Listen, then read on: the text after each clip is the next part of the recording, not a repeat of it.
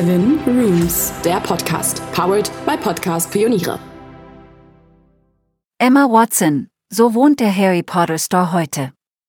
Mit zwölf Jahren war sie weltbekannt, mit 18 besaß sie Millionen. Harry Potter Store Emma Watson hatte früh die Möglichkeit, vor einer großen Öffentlichkeit viel falsch zu machen. Stattdessen bewies sie eine ums andere Mal Stil und Haltung. Wir zeigen, wie die Schauspielerin und Aktivistin heute lebt. Deshalb ist Emma Watson ein Vorbild. Wir alle kennen sie als Hermine Granger.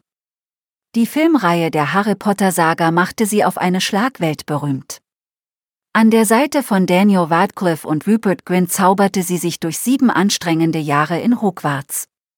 Anders als andere Jungschauspielerinnen verschwand sie anschließend nicht in der Versenkung. Aus der süßen Hermine wurde eine vielseitige Charakterdarstellerin. In Bling Ring spielte sie die gelangweilte und hedonistische Nikki unter der Regie von Sofia Coppola, in einer Neuverfilmung von Die Schöne und das Biest verkörperte sie die schöne Belle.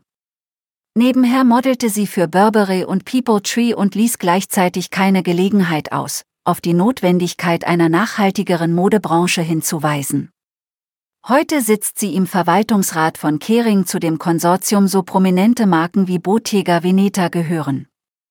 Ihre Bekanntheit und ihre Eloquenz, sie studierte Literaturwissenschaften in Bern, setzte sie jedoch mit besonderem Nachdruck für das Thema Frauenrechte ein.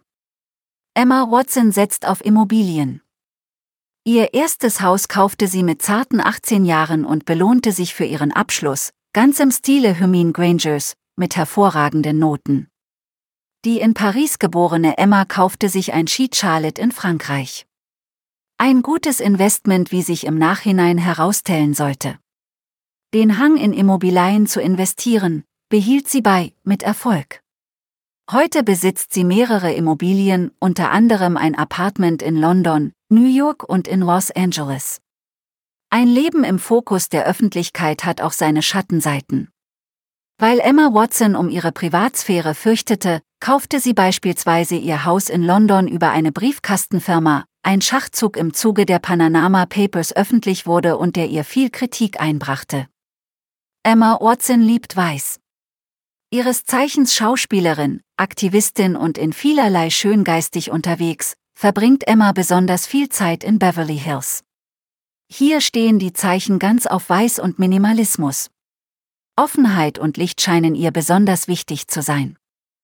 Weiße Wände, weiße Möbel, weißer Marmor, aufgebrochen und unterbrochen wird die Weiß-in-Weiß-Optik nur von einzelnen, sehr bewusst gesetzten, beinahe grell wirkenden Farbklecksen zum Beispiel in Form von Pop-Art-Gemälden, Tulip-Hockern in der Küche oder Freischwingern am Esstisch.